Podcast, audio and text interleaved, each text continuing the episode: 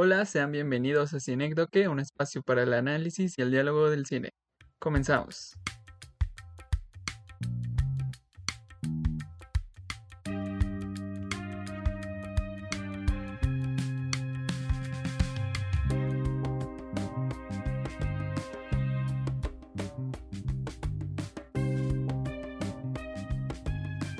Bueno, hola, ¿qué tal chicos? Bienvenidos a otro episodio más de Cinecdoque. Aquí, aquí reportándome como, como todas las semanas. Y pues está conmigo Edgar, como siempre. ¿Cómo estás, Edgar? Así es, así es, aquí andamos. Pues bien, fue este una semana interesante la que pasó, pero pues ya estamos aquí de nuevo con una película nueva un tanto, pues sí, extraña, muy interesante, que, que tiene una mezcla de géneros, de emociones que van y vienen.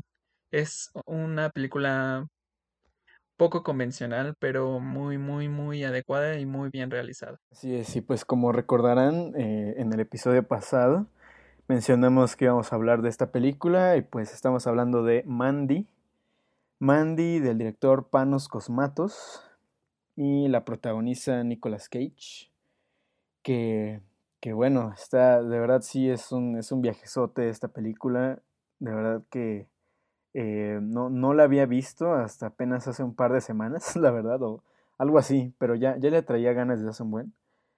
Pero, pero está raro porque, bueno, en mi caso, yo yo había escuchado algunas cosas de ella y había visto como algunas imágenes como de Nicolas Cage así con, con una, una luz roja y así todo raro. Y yo decía, pero ¿qué onda, no? Y, muchas, había visto como unos cuantos comentarios que decían que estaba muy cañona, o sea, que, que era algo como, pues sí, muy intenso, ¿no? Y, y pues me llamó la atención desde eso pero no, nunca, o sea, nunca supe dónde, ni dónde salió, ni cuándo, ni nada, la verdad no tenía como mucha idea. Y, y, recientemente, bueno, yo sigo un canal de YouTube que hace, que hace los recuentos de las muertes de películas de terror. Y hicieron ese, ese, ese video de esta película. Y dije, bueno, pues pues creo que ahora sí la voy a ver, ¿no? Y aparte vi que la subieron a Netflix, entonces ahí se fue como algo mucho más accesible, por decirlo así. Y, y de hecho la iba a ver, la iba a ver como por noviembre, algo parecido, pero se la recomendé a una amiga y como yo estuve inundado de trabajo, no la vi, pero ella sí la vio y ya le dije, dije, ¿qué te pareció? Y me dijo, pues solo te diré que está rara, güey. O sea, no sé, no, no, tengo otro comentario. Ya sé de, ok, va, va, va, me, me, agrada eso. Y pues al final la vi apenas, hasta hace un par de semanas, y me sorprendió bastante. Además de que la vi como a la una de la mañana, algo así. Entonces, no, sí estuvo, fue, fue una experiencia muy, muy cañona. Sí, vayan a seguir el canal de Kill Count en YouTube, porque la verdad es muy, es muy divertido como este chico hace como el conteo de todas las muertes de las películas. Este, vayan a visitarlo y en el caso de mi experiencia con Mandy, pues bueno, recuerdo que tú me la me la recomendaste y dije, pues sí, vamos a verla. Creí que era como no sé, o sea, yo me esperaba algo más como Mother, de Aronofsky y salió totalmente distinta, superó la expectativa que tenía. Empieza muy muy lenta, pero al final va muy rápido, lo que lo compensa. Entonces, siento que o sea, yo, yo lo podría definir como una película de acción que va muy lenta, pero este sí tiene sus detalles, me gustó la disfruté, me confundió, eh, sí, sí me impactó también incluso, sobre todo en la escena final, que sí dije, ok, esto es posible, pero sí, al final creo que se justifica y sí, todo es posible ahí. Sí, exacto, y, y pues no sé, o sea, en mi caso cuando hablando como de más o menos que, digo, ya más o menos conté como qué onda con con lo que yo pensé que iba a ser con respecto a lo que había visto. Por ejemplo, esta imagen de Nicolas Cage con la luz roja y así. Eh, vi eh, el póster y también se ve como súper eh, psicodélico, con muchos colores. Y eso también me llamó mucho la atención porque de por sí me gusta mucho como esa combinación de tonos como violetas, rojos, morados. Eso es más o menos una paleta de color que define un poco una parte de la película, no, no toda, pero sí. Y sobre todo en la iluminación. Ya iremos como andando más en eso, pero, pero eso desde el póster sí me llamó muchísimo la atención. Eh, aparte se ve como Nicolas Cage todo eh, encabronado y fue así de, de ¿qué, ¿qué, está pasando? ¿no? Y el título Mandy es como algo súper sencillo, ¿no? Bueno, no sencillo, simple, así como que no sé, dices, ¿qué, qué voy a ver, ¿no? ¿Qué es Mandy? ¿Quién es Mandy? Eh, no sé, está, está, estaba como raro, ¿no? Y pues de principio como que no sé, no te esperas como... O sea, es que no sé, esa, esa película, la verdad, te vuela la mente en muchas ocasiones que dices que estoy viendo, pero debo decir que me gustó bastante. Sí, incluso yo creí que era una película actual, este, pero no, se grabó en 2018 y, y pasó mucho, muy desapercibida. Y bueno, también citando un poco de otras fuentes, eh, Films, el canal de Films dijo que eh, Mandy había salido, bueno, no había podido quedar para los Oscars, había sido este, eliminada porque no cumplió ciertos estándares en cuanto a la exhibición. Entonces, pues, lamentablemente quedó fuera. Pero pues es una, es una película muy, muy buena. Eh, se siente muy, muy actual. Y esta película fue dirigida por Panos Cosmatos, también fue escrita este, por él y por Aaron Stewart. Y la historia es de Panos Cosmatos. Y eh, como ya lo dijiste, es interpretada por Nicolas Cage y por Andrea Riseborough. Y eh, Panos Cosmatos ya nos había regalado una película que se llama Más allá del arco iris negro, Beyond the Black Rainbow, que también dicen es una película que tiene un, una trama y una realización que está muy revuelta. También es esta intención de confundirte y, muchas personas dicen que con Mandy el, este director termina de sellar su estilo. Entonces podríamos hablar de que esta película se trata de, de entraría en el género de autor. Sí, exacto, se nota muchísimo como un estilo muy marcado, porque sí he visto como un par de imágenes de, de esta otra película, no la he visto, pero, pero sí se ve que utilizó desde ahí como todas estas cuestiones de muchísimo color, súper saturado y, y como luces súper eh, quemadas a veces, pero pues justo esa es como su intención y, y bueno, la, la, trama, ¿no? El guion, que pues como dices, desde ahí, y, bueno, en, Man, en, Mandy sí es lineal totalmente, pero, pero hay de repente unas secuencias que, que entran o, cosas que vemos que como que de repente no tienen sentido, pero, pero ya una vez revisitándola ya este, es un poco más fácil de, leer. O sea, de, desde la primera vista sí es muy difícil, Está, está medio complicadilla, pero, pero creo que es nada más por esos elementos, porque, porque sí es lineal y pues no hay como mucho, mucho pierde. Además, este, se nota muy marcada como la primera y la segunda mitad de la película. Eso también está muy chido. Y pues tocando los, los géneros en los que entra, pues bueno, yo mencioné el de autor, este, aunque de verdad tiene como muchos, este, elementos que nos dirigen a varios otros este, géneros cinematográficos. Había comentado que es una película de acción que va muy lenta y sobre todo porque, bueno, llega un punto en la película que dije, ah, ok, ahora este eh, Nicolas Cage va a enfurecer y va a ir a matarlos a todos. Más o menos dije, ay, no, o sea, no creo que la lleven por ese lado. La llevaron por ese lado y me sorprendió el resultado final de de cómo este, de cómo se va llevando toda esta, esta venganza y estas persecuciones. Entonces dije, ah, me, me le dio un giro de vuelta al, al género, por así decirlo. Sí, es que justo aquí, aquí es donde como menciono esta parte de, de que se nota mucho la división entre, entre la primera y segunda parte de la película porque al principio, o sea, como dices, es muy lenta. Bueno, hablando un poco de la historia, pues básicamente trata de esta pareja que vive como en una, como en un campo que, que, por cierto, el, viven como cerca de un lago que por ahí mencionan que se llama el lago Cristal que pues es una referencia directa a Viernes 13. Este, viven así como en una... Bueno, el Nicolas Cage es un leñador y eso no lo... no ahondan en eso en ningún momento, pero pues de ahí viene un poco como su habilidad para usar armas que veremos después. Eh, y pues viven, esta pareja vive como en la en una cabaña, como en medio del bosque, una cabaña que por cierto está muy chida ese, diseño de producción. Igual ya ahondaremos más en ello, pero esa cabaña está muy bien, muy bien hecha.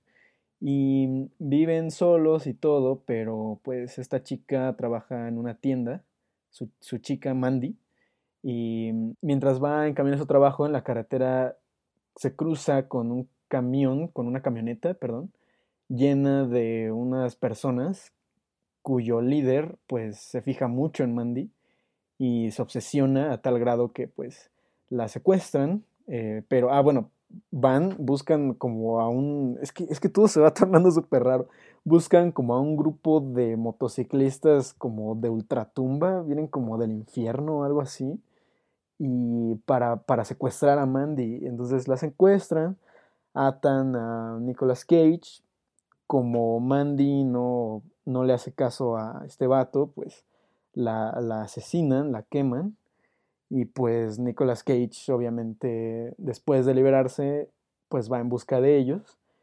Y aquí es donde es como la segunda parte de la película, donde, donde pasa justo todo eso que mencionas. O sea, yo, yo la verdad es que también, también reaccioné igual, pero más bien lo que yo pensé fue como, ¿cómo lo harán? Porque, porque justo toda la primera parte es un tono muy distinto, como eh, igual ahorita vamos a mencionar cosas más específicas, pero es un tono tan distinto y después se va de lleno a la acción, al, al gore, al slasher casi.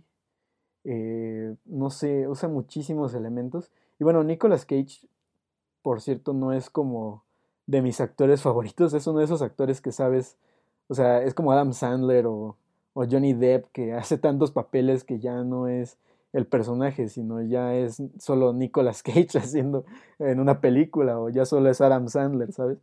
Pero, pero aún así creo que le quedó este papel, creo que fue un buen cast, eh, porque aparte pues de repente se echa unos gritos súper intensos y que, que, solo Nicolas Cage podía hacer. Y sí, le, le quedó muy, muy chido, pero, pero sí, los tonos de la película van cambiando sobre todo en esa, en esa parte, a la mitad cambia muchísimo y pues nos sigue sorprendiendo. Sí, también es como de repente también una película de terror, como muy, ¿cómo se diría? Muy de, muy definida, muy marcada. Entonces, pues también entra ahí, tiene muchos este géneros, como tú ya los comentaste. Y por este lado, este, de de Nicolas Cage. Siento que aquí se ve un Nicolas Cage que, que fue como muy bien dirigido, que de repente lo desconoces, dices, ah, qué actor tan padre, ¿quién es? Es Nicolas Cage. este, entonces, siento que la historia sí se prestó para todo esto, además de que eh, la mitad de la película se la pasa estableciendo todo lo que son los personajes, su universo, quiénes son, este, qué es lo que quieren la mitad de la película y el, el resto de la película se pasa pues ya desarrollando todo, o sea, va como muy rápido el desarrollo, el clímax y el final, entonces pues tiene tiene una estructura muy muy distinta a lo que a lo que estamos acostumbrados entonces, yo diría que denle una oportunidad después de la hora de la película, un poquito más, porque vale absolutamente la pena.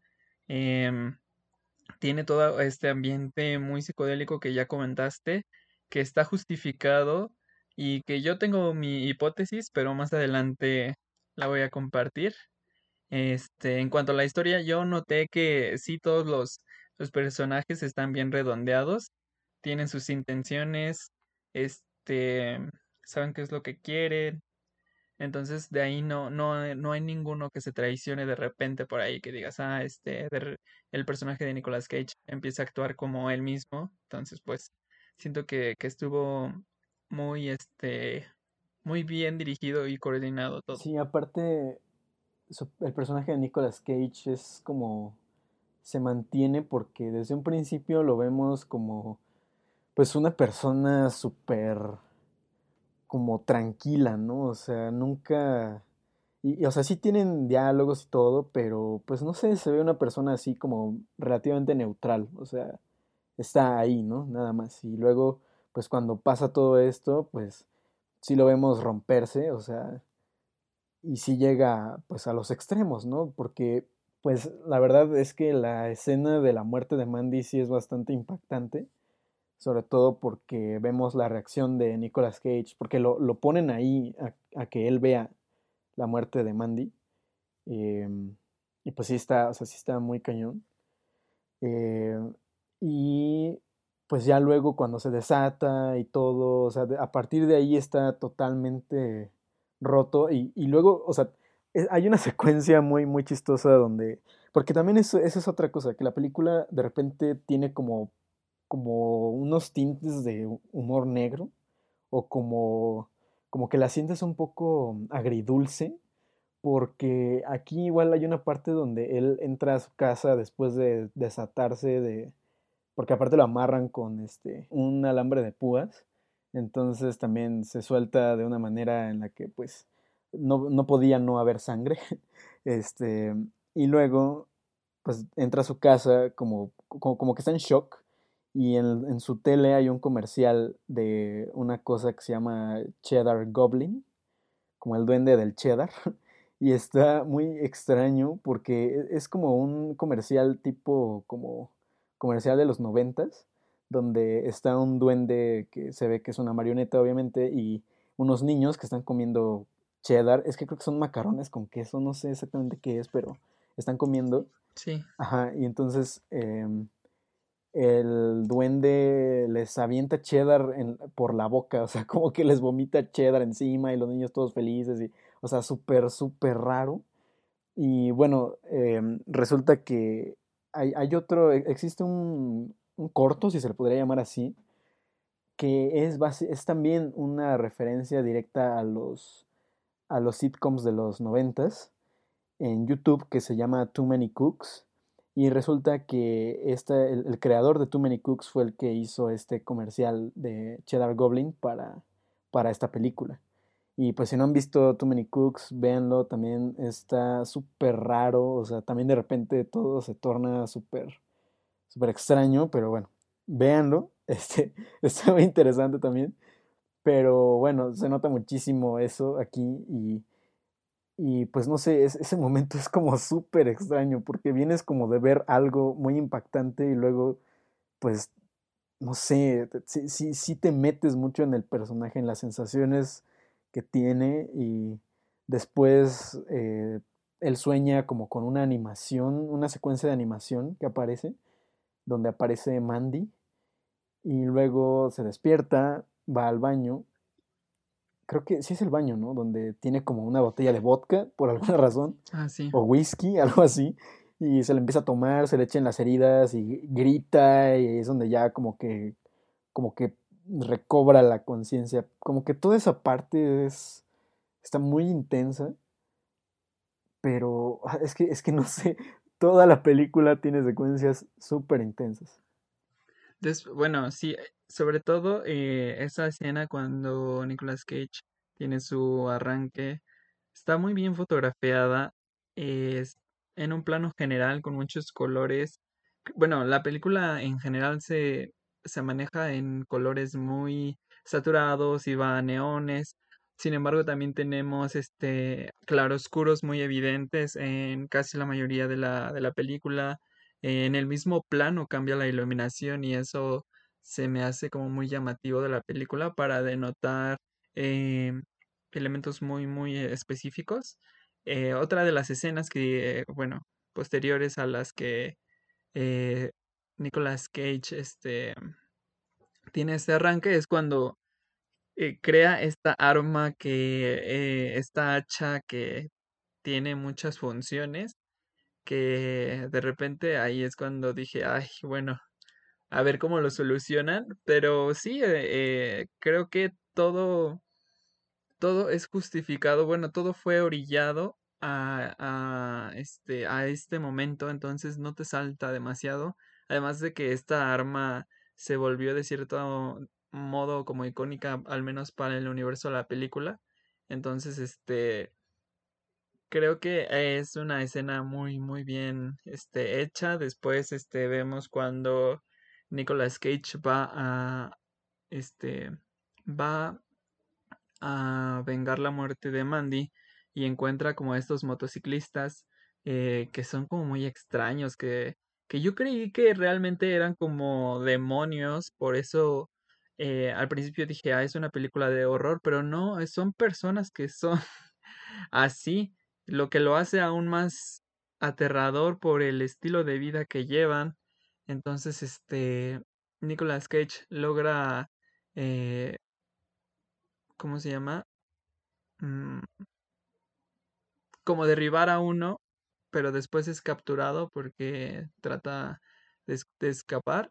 Bueno, ya eh, vemos esta casa de estos motociclistas que están como muy horrendos. Entonces, este Nicolas Cage nos regala una de las escenas como más, este, una de las tantas escenas más violentas de toda la película, en la que este se ve involucrado em, también el uso de drogas y es aquí donde dije, ah, ok, ya, ya, ya estoy entendiendo aún más. Al principio sí te quedas como con muchas dudas, pero que se van resolviendo a lo largo de toda, de toda la película.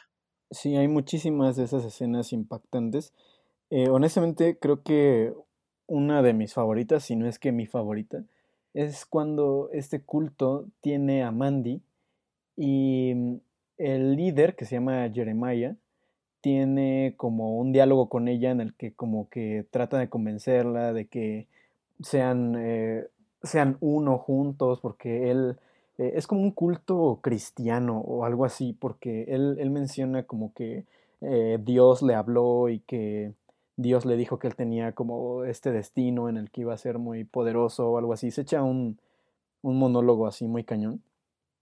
Pero creo que lo más interesante e impresionante de esta escena es lo visual, así, creo que es una de las más visuales donde sí, no, o sea, de verdad aquí sí está muy, muy cañón, porque, bueno, es que a Mandy la drogan como para, para, pues no sé, para, pues tenerla ahí, ¿sabes? Este, tenerla ahí cautiva. Para convencerla, ¿no? Para que...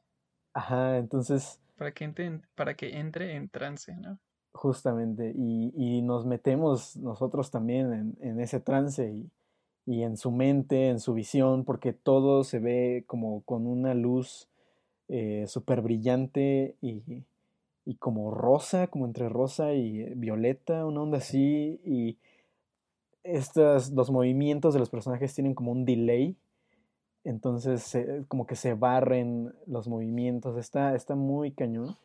Y luego, eh, justo hay, hay, otra parte igual ahí donde Jeremiah se le pone de frente a Mandy y él se lanza otro monólogo más donde se ve como la cara de Mandy superpuesta a la de Jeremiah. Jeremiah está viendo directamente a la cámara, está así como en un close-up y, y ponen la cara de Mandy como, como superpuesta. Eso me, me, sacó muchísimo de onda porque de por sí ya estaba yo así de, fuck, ¿qué está pasando? De repente ves eso y como que te maltripea, o sea, porque lo peor es que no, no se nota mucha diferencia, o sea, y, aparentemente bueno, así obviamente de, de, segundos, ya después me di cuenta que no, pero en los primeros momentos donde eso pasa, hasta pensé que yo era el que me estaba mareando o algo así, pero no, o sea, están las superposiciones de los rostros y se ve como súper aterrador, o sea, tiene como esta onda muy como de mal viaje, o sea, Y justo es eso lo que, lo que aparentemente está sintiendo Mandy, ¿no? Y, y ah, ah, bueno, aparte también las voces tienen como un como una reverberación muy este muy marcada y no sé, están como en, tonos muy muy agudos, está súper raro, pero creo que esa es mi parte favorita. Casi, bueno, también la segunda mitad de la película es como muy chida por, por toda esta cuestión de, de la venganza y pues hay mucho gore aparte. Sí, también mi escena favorita es esa, que es como un, un, un- bueno, no podríamos decir plano secuencia, pero bueno, eh, son tres minutos más o menos, ¿sí? Como tres Algo minutos, así, ¿no? está algo larga. De, sí, tres, este, tres a cinco minutos de, la, de una toma fija del actor, en donde nos está metiendo en este, en esta hipnosis. Yo solo, yo solo veía cómo la, la cara de Mandy aparecía y, y se desvanecía en ese mismo plano. Yo dije, oh, Dios mío, santísimo, ¿qué estoy viendo? Sí, es, es muy hipnótico, este, sí te atrapa, eh, te mantiene como, ay, ¿qué está pasando? Luego la, la contestación de Mandy, que es cuando ella se ríe y es la razón por la que hace enojar a- al líder de este culto y es cuando la queman. Pero esta reacción que Mandy tiene también es bastante aterradora, tiene el mismo efecto, pero aquí su rostro se distorsiona, entonces este Está, está bastante aterradora. Y en cuanto a, en cuanto a los planos, este, nos regala bastantes abiertos, bastantes fijos, que después sobre ese mismo plano fijo y ese mismo plano abierto se va a mover la cámara para, este, para acercarse a los actores y los podamos como eh, ver desde otra perspectiva. Además de que la, no sé si la película está grabada con con, o sea, si está filmada, si fue con, con película, pero tiene este, este grano que es muy evidente que hace que la, la sensación de toda la película sea aún más, este, no sea quieta, sea siempre agitada. Entonces, y, también hay otra, hay otras escenas donde todo está en, eh, está en penumbras donde tú quieres ver, pero eso es lo que te incomoda, este, esa misma oscuridad de, de que no sabes qué está pasando, em, pues detrás de todo esto. Sí, aparte creo que como, como lo que mencionábamos del, del tono, de los diferentes tonos de la película, hasta pareciera que está casi dirigida como por dos directores diferentes, o sea, es súper notoria la diferencia, porque sí, como decíamos, la primera mitad es como totalmente contemplativa, eh, como dices, es un tanto lento al principio, o sea, hay, hay, hay tomas súper contemplativas, eh, no hay como mucho diálogo, no sé, está súper tranquila. Obviamente hay, hay partes donde sí rompe muchísimo con, con eso, justamente, como igual cuando Jeremiah ve por primera vez a, a Mandy, también hay como, como ciertos delays ahí, eh, hay un freeze frame, hay- hay cosas muy como de edición, porque eso, eso creo que es, es mucho de la película, tiene muy buena edición y muy, muy buenos efectos como, como súper psicodélicos que sí te meten muchísimo como, como en toda esta histeria, se podría decir, como, como obsesión, porque justo esa es otra cosa que, pues, el protagonista y el antagonista, pues, al final de cuentas son muy obsesivos, porque, pues, bueno, obviamente, eh, Red, creo que se llama el personaje de Nicolas Cage, eh, pues sí, se obsesiona con la venganza porque, pues obviamente, ¿no? O sea, después de verla quemada ahí y, o sea, de irrumpir su tranquilidad, creo que eso también como que tiene que ver como con esa, esa ruptura de, de, de los tonos, porque ellos están como en una vida súper tranquila, súper pacífica. La, eh, la chica es pintora, eh, su habitación tiene como como, como que, como que las paredes son de vidrio, entonces eh, contemplan las estrellas, o sea, son como súper pacíficos.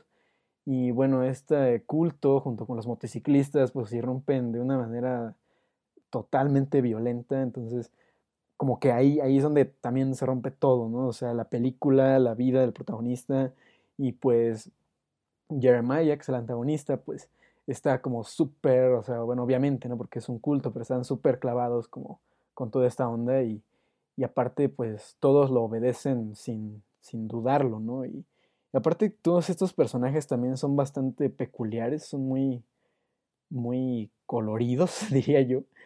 Eh, y pues básicamente este culto se rige como por eh, eh, cierta cuestión, pues sí, un tanto misógina, porque pues eh, Jeremiah demuestra muchas veces como, como esa misoginia, o sea, hay, creo que hay, hay, dos miembros femeninos en su culto, que es una, una señora ya grande y una chica como, no sé, de unos veintitantos.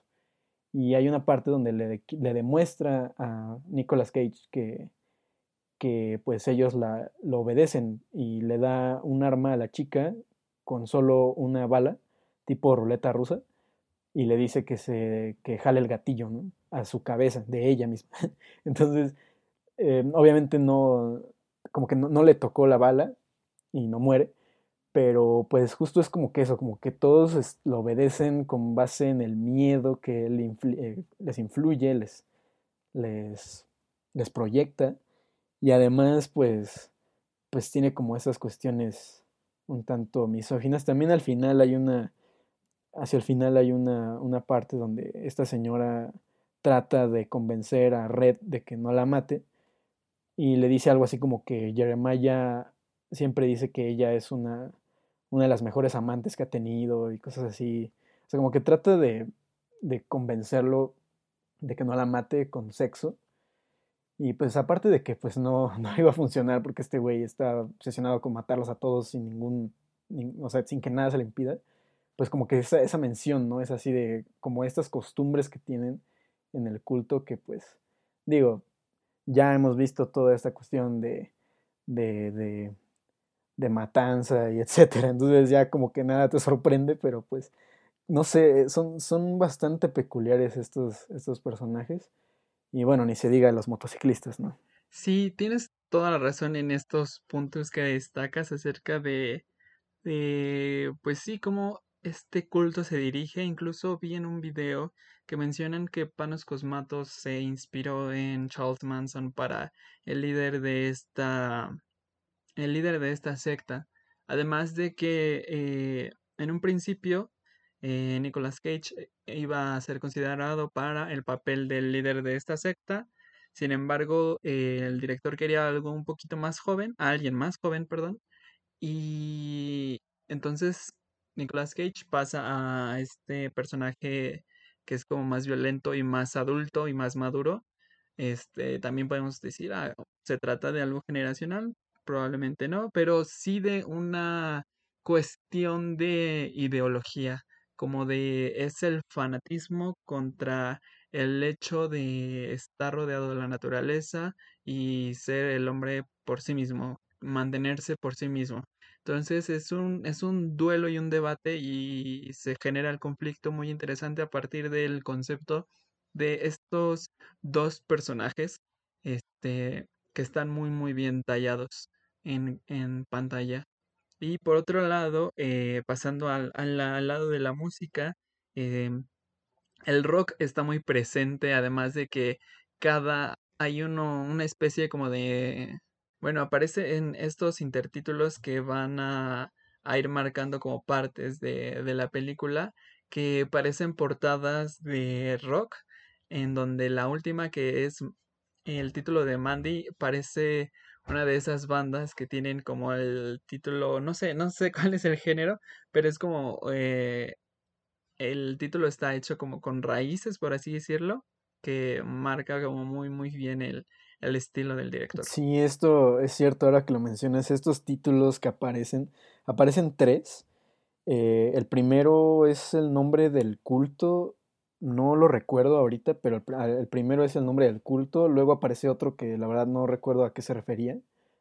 Y ya al final, o sea, como hasta la mitad de la película sale el título de la película, sin Mandy. Y sí, como dices, es, es como una... Todos estos títulos están animados, cada uno tiene como una, un estilo, una animación distinta, colores, o sea, todo está, tiene un diseño totalmente distinto y todos están animados.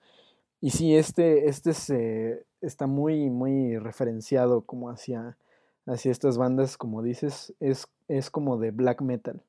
Porque sí, o sea, y aparte se ve muy chido porque se empieza como a generar desde el centro y hacia afuera y está muy bien animado.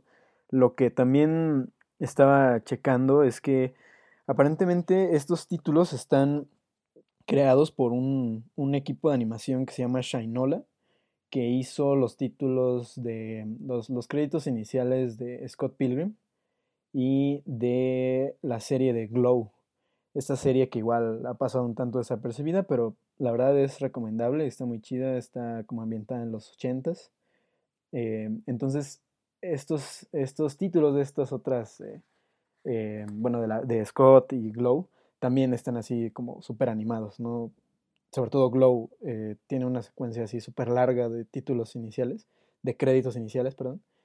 Y, y, pues bueno, esto también rompe mucho, o sea, hay, hay, muchas cosas así, como esos títulos, las animaciones, eh, este Nicolas Cage creo que sueña dos veces con Mandy y, y ambas, ambos sueños son animados, son animaciones 2D. Entonces como que ocurren cosas así que, que rompen con todo lo que se viene viendo desde el principio.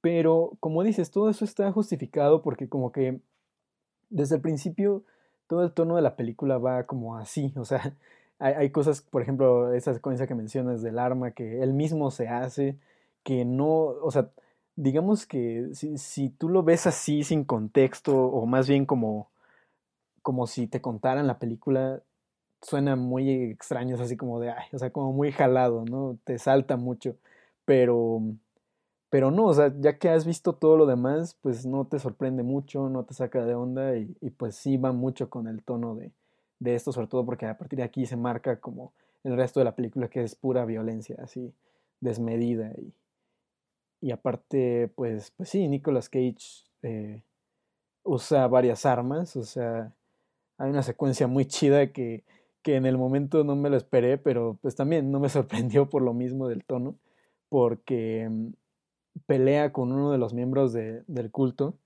con, con sierras eléctricas. Los dos se fueron a pelear con sierras eléctricas. Y es cuando dices, oh, ¿qué, qué onda? O sea, ¿qué está pasando? Pero está muy chido, o sea, lo hacen muy bien y pues continuamos con el gore. O sea, este Nicolas Cage se va, se va encargando de asesinar a todos estos miembros del culto uno por uno. Y, ah, por cierto, eh, a la única que perdona es a la chica joven, que justamente es a la que pues este Jeremiah había como sometido a esta prueba de lealtad eh, basada en el miedo, más que a la lealtad realmente. Eh, sí, la perdona, supongo que fue, fue, justo por esto, porque pues, pues la, la vio como estaba pues eh, obligada prácticamente a, obedecer a Jeremiah y, pues sí, ella es la única que no, la única que no asesina.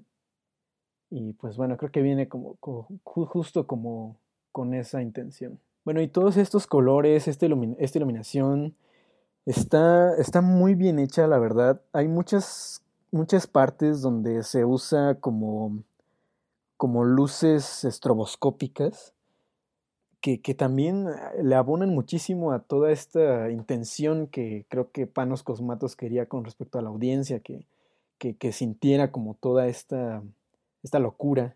Y hay muchas partes, por ejemplo, cuando, cuando llaman a los motociclistas, eh, lo hacen con un, como con una concha, como con un cuerno así chiquito, que soplan y pues suena como, como una flauta o algo así.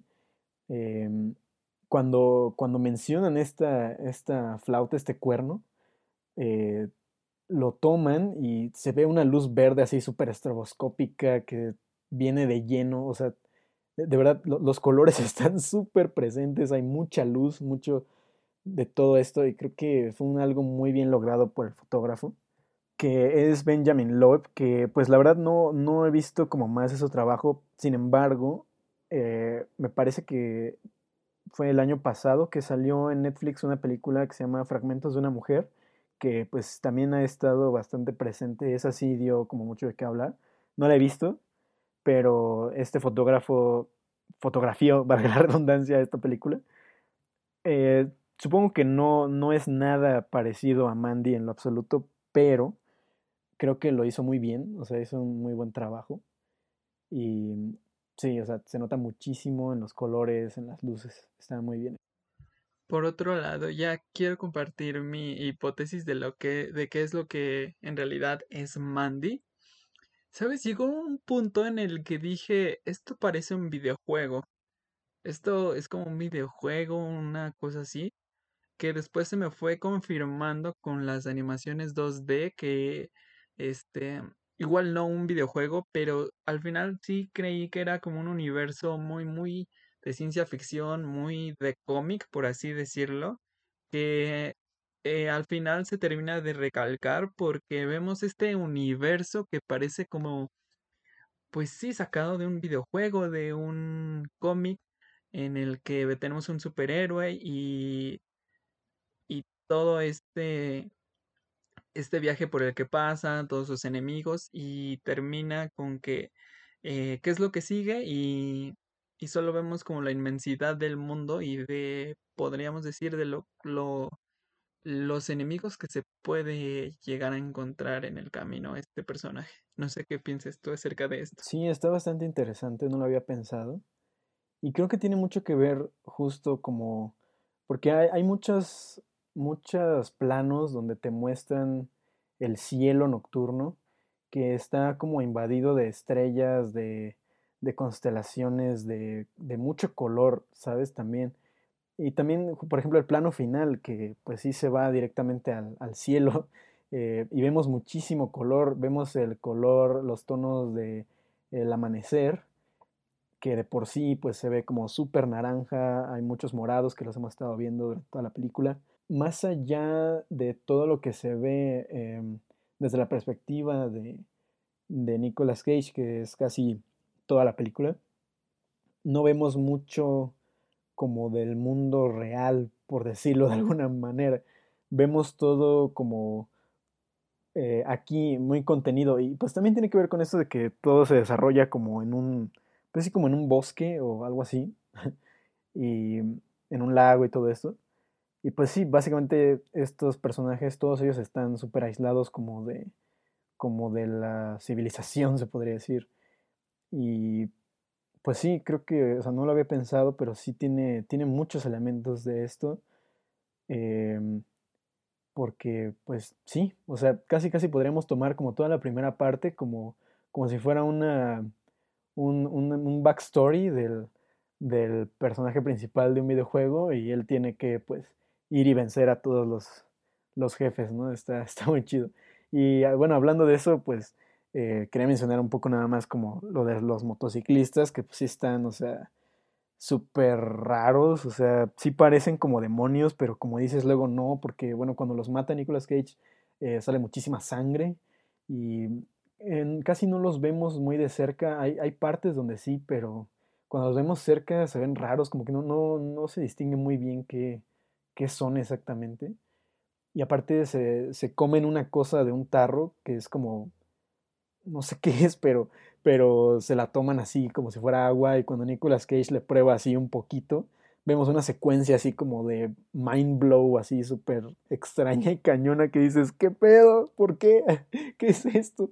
Eso también, eso me sorprendió muchísimo, este, no sé qué es, es como una reacción que tiene Nicolas Cage, vemos varios visuales, vemos una cara derritiéndose y más luces y no sé, está, de verdad que, que te, te, sorprende muchísimo esta película en cualquier oportunidad. Y en, ya en cuanto al diseño de producción, está, está como muy puntual. Eh, tenemos estos exteriores que están, o sea, son muy, muy bien cuidados gracias al lente. Y yo también siento que al, al manejo del diseño de producción. El vestuario está muy bien acertado. Siento que encasilla muy bien a los personajes, pero para bien. Que vemos cómo quienes, cómo cómo son más bien los personajes del universo, en el universo de la película. Y sobre todo el personaje de de Nicolas Cage que se va a transformar totalmente de un leñador a un este justiciero vengativo que ah, me encanta esta parte cuando se llena todo de sangre la cara que sirve como pretexto para ver la oscuridad en la que se está se está hundiendo el personaje mismo.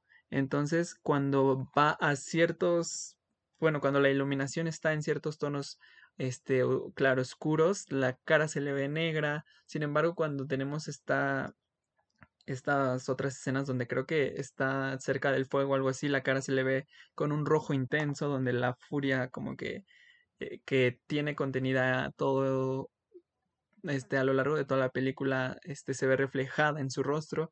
Y después pasamos a cuando asesina al líder del culto que, ah, bueno, está, esto es un poco teórico, pero eh, al tener luz morada, el, el rojo se aplasta un poco y se vuelve negro. Entonces volvemos como a lo oscuro contra lo claro, donde lo oscuro es lo bueno, por así decirlo, y lo claro es lo, es lo malo. Entonces, justo este diseño de producción está muy bien pensado y muy, muy bien cuidado.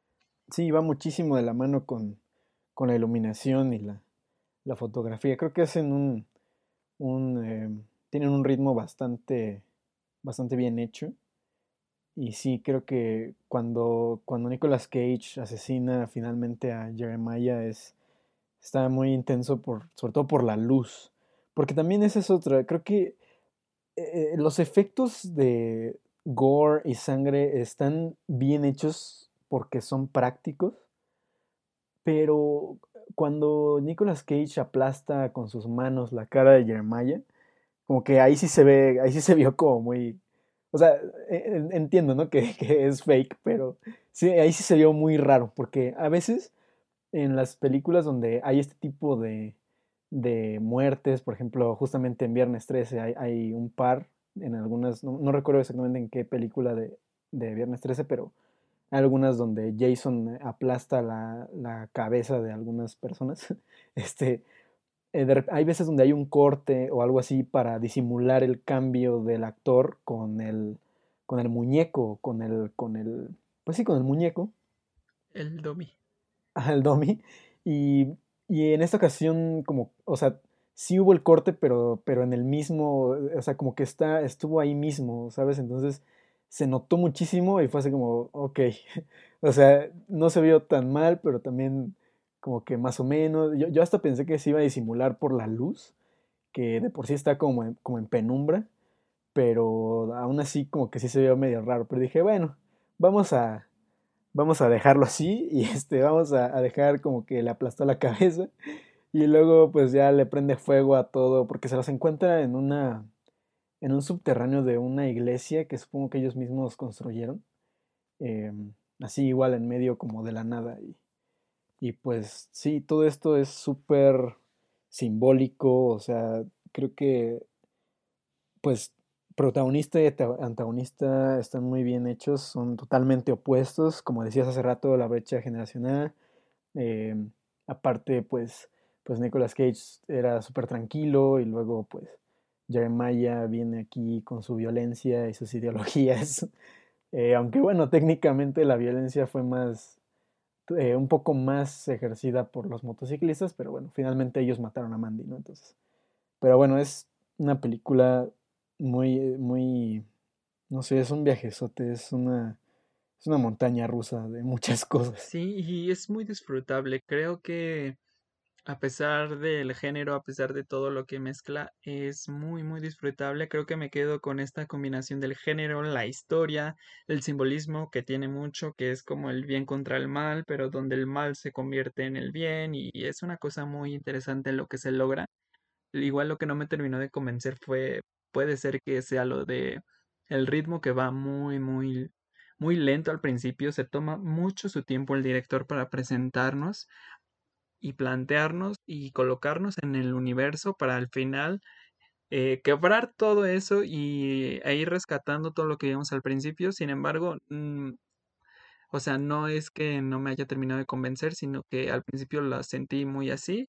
No, no tuve una expectativa y creo que la superó. Entonces, eh, véanla y tengan esta, esta mente amplia de que, esta mente abierta, de que van a ver algo como muy, muy de autor. Así es, y bueno, pues, pues a mí me gustó igual muchísimo, o sea, este tipo de películas me gustan mucho, me sorprendió bastante, todas estas secuencias visuales y con mucho color e iluminación, creo que fue lo que más me sorprendió. Eh, de por sí me gusta mucho el gore, entonces estuvo muy bien, me gustó muchísimo toda esa parte. Em, creo que ah, es, es, poco lo que, lo que no me encantó, bueno, como ya mencionaba, el efecto este de, de la cabeza de Jeremiah, podría decir que es como quizá lo que no me, no me encantó.